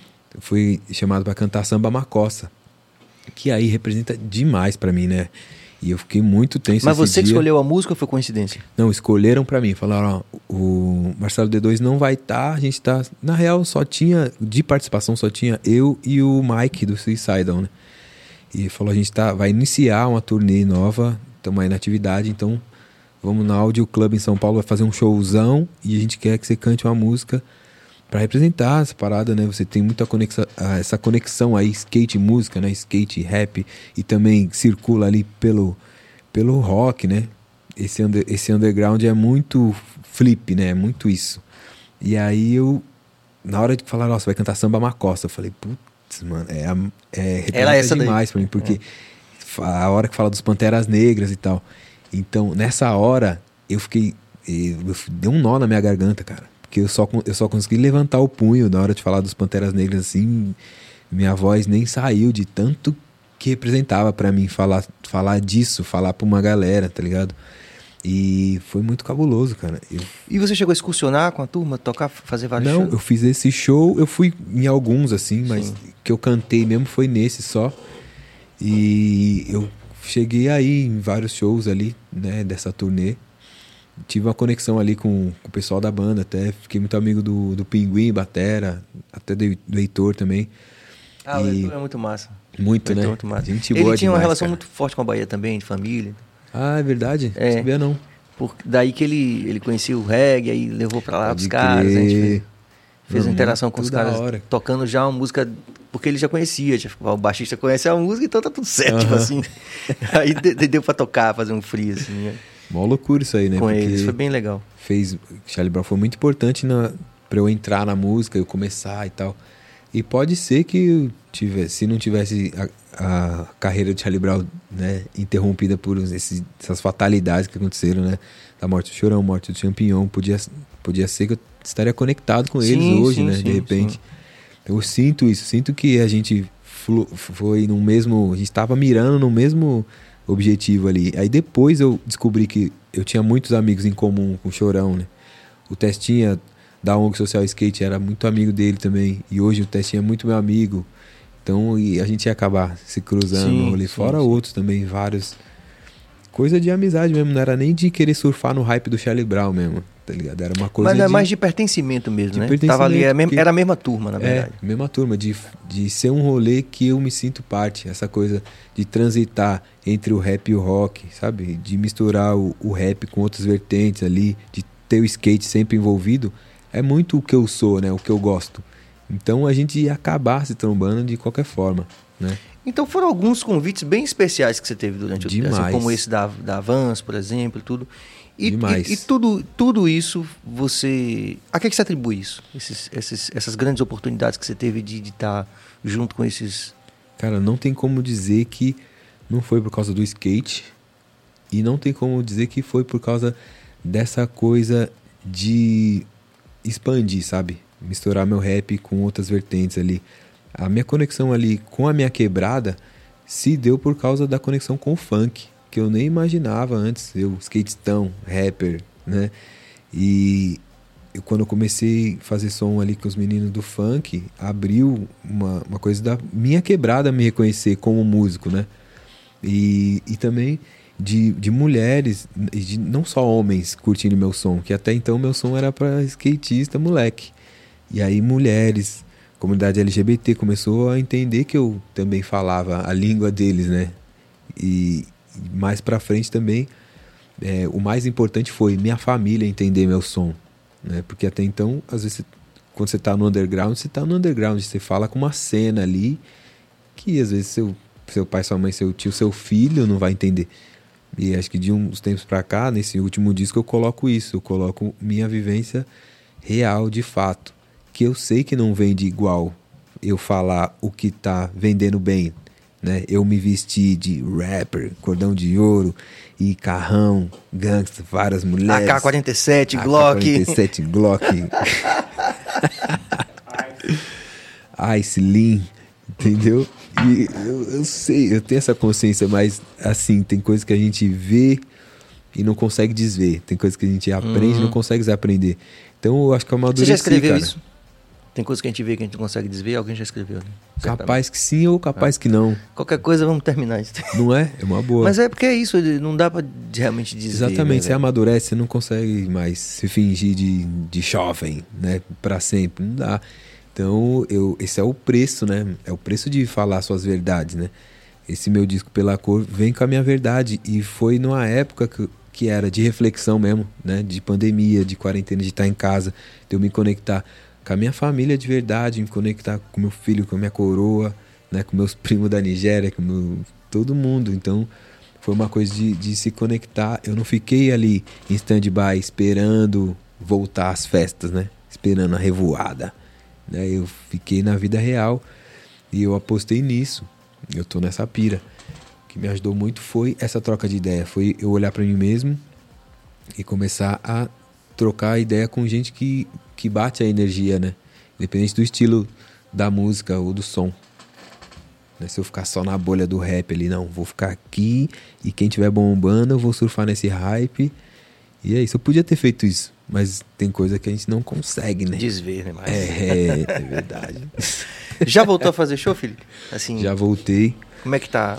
Eu fiz uma. Acabei de vir de uma tour no litoral norte de São Paulo. Uma tour bem experimental que foi com a banda Teste, que é totalmente outro estilo. Que vai do grind pro death metal, assim, experimental. E a gente fez essa tour ali. A gente pegou São José dos Campos, Ubatuba, ia rolar em Paraty, só Paraty que não rolou. E aí fizemos Santos e fizemos uma tour ali porque justamente a gente quis levar essa coisa do do faça você mesmo, né? E essa banda tem muito disso. A banda Teste tem essa coisa de, de chocar, que o som deles é, é extremo, é quebrado, né? E, e eu tenho os meus raps que assim é aquilo. Eles quiseram misturar isso, uma coisa que não tem nada a ver, né? E Aparentemente, deu- né? aparentemente, Aparentemente. isso deu choque. E a gente fez uma fez a transição. A banda começa, né, pesada, e aí eu entrava rimando em cima da batera, em cima do groove, né, que o Barata fazia ali e, e, e fazia essa transição. Depois eu continuava cantando com, com meus beats, né?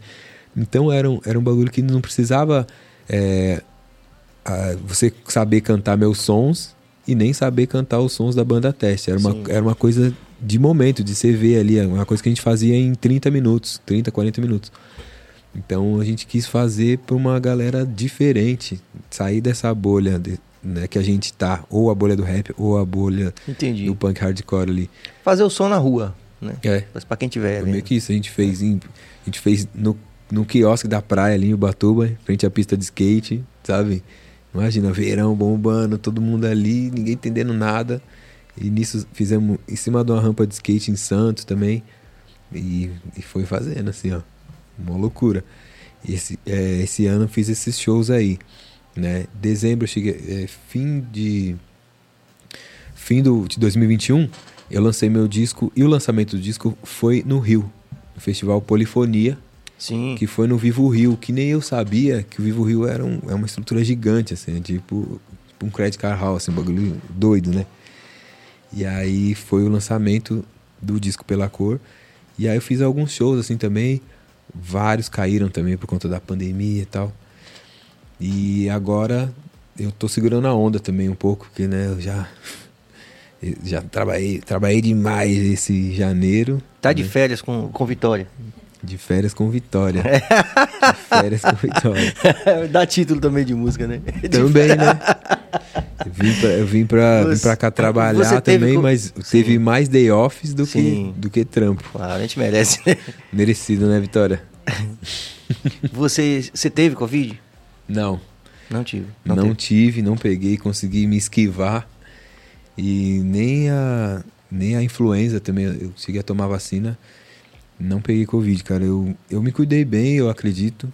Eu cuidei muito bem também da cabeça. Tentei, né? Porque foi Não difícil pra todo mundo. Mas eu tentei ficar saudável, assim, é, pra imunidade tá legal, assim, né? Tentei manter uma rotina de fazer um pouco de exercício, de comer bem sempre no máximo o máximo possível. Eu acho que o que me ajudou a me esquivar da Covid foi isso. Né? Tamo aí. Né? Na- a Vitória também corre. não pegou. Pronto, que bom. Bom, E né? já, já Nossa, tomou a de vencedores. reforço a terceira? Vou tomar agora. Eu podia tomar. Pronto. Vamos ver se alguém na Bahia consegue me aplicar. Vou falar que sou morador. Falar, ó, sou de São Paulo, mas não vou voltar mais não, viu? Vou ficar por aqui. Quero a vacina, é agora. É, mas tá faltando tanta gente pra tomar vacina, né? Que tipo, tem E é, vacina eu lá, né? Então, eu não sei como é que tá isso. Mas. Aqui a gente tem tipo milhares de pessoas que não tomaram a primeira, milhares que não tomaram a segunda, milhares que não tomaram a terceira. Porque até, bom, assim, o, o índice no Brasil não tem tanto, tanto antivacina, né? Mas ainda tem, é isso que É, é, Como que ainda tem, né? É culpa do É. do caba lá, do seu presidente lá, o coisinho lá. É, aquela coisa, né? Vamos Bom, ver aí. enfim, 2022 re- reserva muitas surpresas, É, né? 2022 vai ser um ano de surpresas, hein, eu acho. Vai ser um ano muito doido. Quando é que o público baiano pode esperar o seu retorno aqui? Nossa, se tiver convite semana que vem, eu volto semana que vem. Se tiver, se tiver convite mês que vem, eu volto mês que vem. Eu tô doido pra. Tem uma interação aqui do. Luiz Carlos, vai rolar alguma parceria Felipe, Felipe e Adão Negro? Nossa, eu, eu quero agora. vamos fazer, vamos fazer. Bora feat, bora vamos feat. fazer, vamos fazer um feat. Ó, eu vi lá Adão Negro e Do Raiz, fiquei embasbacado, hein? Foi muito da hora. Eu quero fazer algo parecido se der. Foi muito legal, que foi uma história engraçadíssima também, né? E que teve um final feliz, Total. porque doeu de fuder. Não, e teve essa conexão de vocês se trombarem e tal, né? Não foi uma coisa assim do nada, né? É, não, teve mesmo. Teve assim um caminho que, de pertencimento, né? Total. E que continua, né? Quer dizer, E você vê que continua, tá vendo? aqui. Isso que é muito da hora. É. E através dele eu vi, eu vi o episódio dele, achei muito da hora. Achei muito da hora.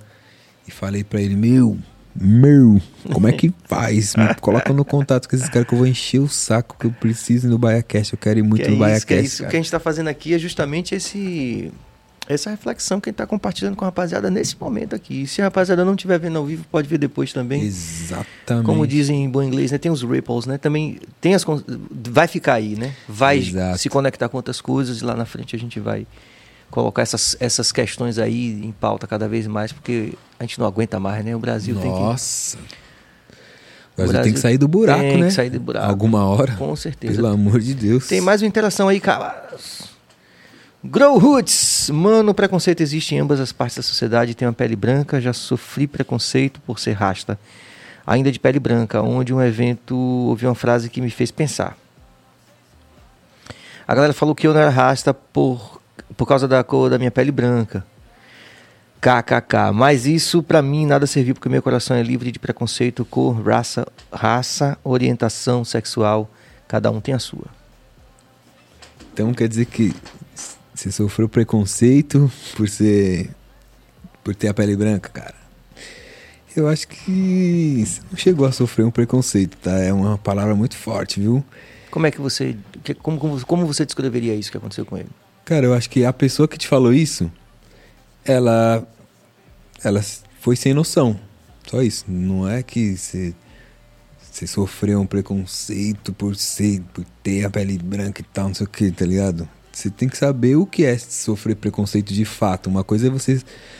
O preconceito de uma pessoa que foi lá e te falou e a pessoa foi sem noção, não quer dizer que você vai sofrer preconceito da sociedade, vai sair dali, sabe? Agora, com a, né, a gente sabe o que é preconceito de verdade, né? A gente sabe o que é você pisar em um lugar e, e ver olhar preconceituoso. Aí você sai dali, vai para outro lugar, você vê o mesmo olhar preconceituoso. Você vai para outro lugar, você vai para outro país. você- Isso é preconceito, né? De Isso maneira sistêmica, né? É, Isso é sistêmico. Né? Quer dizer, você Sistêmico. vai. e estrutural, né? Você vê que tá, tá muito mais além da, da pessoa sem noção, né? Tá muito lá no fundo, né? Tá na estrutura mesmo, tá na cultura, tá na, sabe? É uma coisa que vem, vem do, do avô, do pai. Isso, isso dói de, de verdade, porque você sabe que tá difícil, vai ser difícil de curar, né? Agora, nesse caso aí é fácil, cara. Né? Não vai ser todo mundo que. É o nível de consciência. A pessoa aí que falou, oh, você não é rasta porque você tem a pele branca, essa pessoa é sem noção, ela nem sabe o que é rasta, tá ligado? Ela, ela que precisa estudar. Eu gosto de, um, de uma linha do Morgan Heritage, de uma música que eles falam You don't have to dread to be Rasta, né? Que é você não tem que ter dread para ser Rasta. De fato, não. De fato. É, E na música eles falam, né? Ser dread, ou ser Rasta tá no seu coração, né? Então, Uhum. eu concordo, né? Coisa da, da- pontual, sem noção, a gente vai experimentar todo dia, né? Exatamente. Ontem, ontem eu fui, eu fui na rádio aqui e tipo, porra, beleza, vim aqui, fui convidado para dar entrevista. Ninguém me avisou nada. Ué? Tipo, é, o cara assim, assim, o cara é sem noção, tipo assim. Eu, Não, peraí, bicho, peraí. que- Não, é. Pô, Pessoa sem noção vai é, ter. vai ter de qualquer cor vai também. ter em todos os lugares, vai ter em todas as cores. né? É, de todas as cores, é. Né? E infelizmente o nosso amigo Growhood se, se bateu com uma delas, É, né? É. Infelizmente deu azar de bater com É, uma pessoa é. sem noção, uma pessoa que às vezes não sabe direito Nem o que é rasta. É. né? Então não dá pra chamar de, de racismo reverso, né? Não dá pra chamar de preconceito. A gente, inclusive, está querendo aqui, para todo mundo que está aqui acompanhando esse corre do BaiaCast, a gente está querendo ter uma pauta interessante que é sobre o racismo reverso. Bill está convidando especialistas Isso é na área para falar. É, pessoas que não só estudaram isso, mas que passaram ou que passam por isso todo o tempo, né? Uhum. E é lógico que essa coisa que a gente está conversando aqui, Grow, Uhum. não, se- não, se, não se esgota aqui. Acompanha a Sim, gente. real. A gente está aqui realmente querendo discutir as coisas olho no olho, com responsabilidade, sem, que, sem agressão. É, co- colocando o BaiaCast como um lugar realmente de diálogo, de né? diálogo. Acho que é o- a chave. Acho que É. a chave é o diálogo. Então acompanha a gente aí e vamos produzir esse conhecimento juntos também para você interagir com a gente e poder a gente chegar nesse objetivo. Total. Grow, você é mais rasta do que muitos aí, viu? Dani Piracelli, flip inteligente demais demais. Pô, valeu, Dani Piracelli. Obrigado. É que você não viu minhas notas, viu? Da, do, do ensino médio. De mal Cana- a pior, viu? Canal do Chico, podcast que representa a nossa cultura baiana. Nossa, Obrigado. zica, hein? Valeu, canal do Chico. Ó, e representa mesmo, porque, na moral, é, é pra poucos. Givanilton, Gilvanilton Bernardes, boa noite Serginho, excelente programa, salve. Obrigado. Valeu, Givanilton Bernardes. Esse Calistão, programa representa muito muito, boa noite. mais do que eu imaginava. Sério, de boa. Sabia tamo disso? junto, meu irmão. Tomara que você volte aqui logo também para poder a demais, gente, mano. a gente, acho que é uma questão de fortalecimento mesmo da gente como povo, né? De, de enfrentar essas questões que é, jogava para debaixo do tapete, né? Como o Gilberto. Gil falava, né? Então, assim, a gente. É lógico que pode não ser confortável para um ou para outro num determinado momento, mas a gente tem que Sim, falar. Precisamos total. falar sobre isso, né? Vamos lá, Cabas. Pronto, tá chegando daqui a pouco mais. É isso, muito da hora esse sistema aí. Eu queria pôr no meu podcast também aí, da interação ali. Só ao falar com o Cabas que ele sabe tudo aí. O mago Sabe do audiovisual. zica. Diretor técnico do Bahia Cast. Walter São Cabas. Zica, bicho. Louco, hein? Meu amigo Felipe, é, eu tenho falado isso aqui de forma muito verdadeira para algumas pessoas e vou dizer para você também. A gente não vai terminar agora. A gente vai marcar uma segunda, uma Nossa, segunda já- vez que você vir Já aqui. topei. Para você vir falar dos, dos novos lançamentos que vão, vão rolar, Já topei muito. do, do novo podcast, de tudo que você quiser falar aqui, viu? Total, porque esse novo aí eu não posso falar. mas eu vou, vou falar do meu lançamento do dia. Esse eu posso falar. 9 de Vai. fevereiro, vou lançar um, um single novo Pronto. que se chama Cédulas aos Porcos, que é Flip Fit High Low, do Primeiramente. E vai sair um clipão brabo, dia 9 de fevereiro. Então fiquem ligados aí, porque vai ter clipão novo do disco novo, pela cor, entendeu? É isso. É, tá lá no, no último, né? Que, que tem as oito canções, tá lá, Cédulas aos Porcos. Exatamente. É uma Achei música. de fuder também, Cédulas aos Porcos. De fuder. É aquela ideia lá, cédulas aos porcos, né? Não jogue cédulas aos porcos, Pois é. que a gente sabe. E em nome de toda a equipe, agradecer de coração a sua Pô, eu vinda que aqui, agradeço, na moral. junto com o Vitória, que prometeu interagir. Mas pode Vitória interagir agora, é um- pode dar um salve, um salve aí, dá o microfone aí, cabeça pra Vitória. Passa aí, Vi. Obrigada pela recepção, muito legal, adorei. Valeu. Pronto. Vamos valeu, que vamos. Valeu por ter vindo comigo, Vitória. Você é um anjo na minha vida. Te amo, bebê. Hum. Essa aí me aguenta, viu?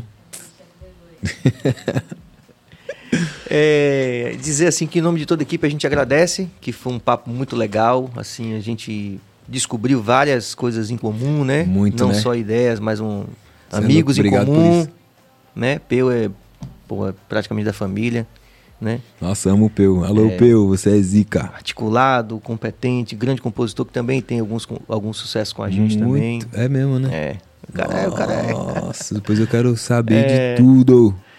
E, enfim, lhe agradecer de coração e dizer que as portas estão abertas aqui para você voltar, para você divulgar o que você estiver fazendo, quando você tiver, quando você voltar. E Teve esse cara do o Jamie Hickson que fez aqui Aham. também. Ele é tecladista do Julian Marley também. Além de ser um trabalho lega- assim dele, ele também acompanha o Julian Marley. E ele falou uma coisa, ele disse que teve na Etiópia, ele falou assim, que na Etiópia eles falam assim, welcome home. Né? Então, assim, mesmo que você nunca tenha est- estado Olha lá, só, ele falou assim, mas eu nunca tive aqui. Mas eles sempre têm essa, essa percepção de que lá é um lugar de acolhimento. Pela história, né? Sim. Essa relação bíblica da Etiópia que a gente falou até aqui. Nossa. A Bahia, eu quero crer que é algo assim. Então, é, quando você voltar para sua casa, você vem aqui no BaiaCast de novo. Nossa, cara, que, que isso, isso aí, mais do que acolhimento, É. isso aí é um, é um pensamento muito elevado, eu acho, sabe? A pessoa tem que ser muito elevada. Mas pra- a Bahia é assim. Então, cara, é um bagulho muito doido, é uma energia muito doida, né? Você chegar e pela primeira vez a pessoa falar, welcome home. É, Que bem-vindo à sua casa. Considere aqui, por extensão, o BaiaCast também sua casa aqui. Obrigado por isso. Era tudo que eu precisava, cara. Essa conexão de estar mais entre os meus, sabe? É, o que eu, é o que eu quero cada vez mais. A minha luta é essa. O meu disco é pra isso, minha conversa é pra isso. Tudo, todos os podcasts que eu tô indo, ou com- como convidado, ou apresentando, é pra isso. Pra gente estar cada vez mais junto, se sentir como comunidade, tá ligado? Um olhar pro outro e falar, "Ah, e aí, negou? E um saber o que passa na vida do outro, entender mais ou menos. É isso, é pelos negros, é nós, tá ligado? É muito isso. Obrigado, equipe. Valeu, Serginho. Deus Você é abençoe, monstro. paz e luz, vamos que vamos. É isso aí, É. rapaziada. O BaiaCast termina a sua aventura semanal. Jabio já está posicionado ali antes que eu pegue ele de surpresa para Claro. falar da agenda a partir de segunda. Fala, Bill. Segunda-feira, Alexandre Leão. Ah, Alexandre vai aqui. Exatamente. Terça-feira, Dinho Júnior, jornalista. Sim. E quarta-feira, pagode por elas. Vai estar aqui para falar do pagode, do zica, movimento hein? feminino, do pagode e tal. Vai ser bem legal. Muito bom. É isso aí, rapaziada. Então, a gente agradece aí todo mundo que interagiu. É, e na segunda, por volta das 19 horas, a gente está aqui de volta com o grande compositor, grande amigo Alexandre Leão. Paz e luz. Valeu! Paz e luz.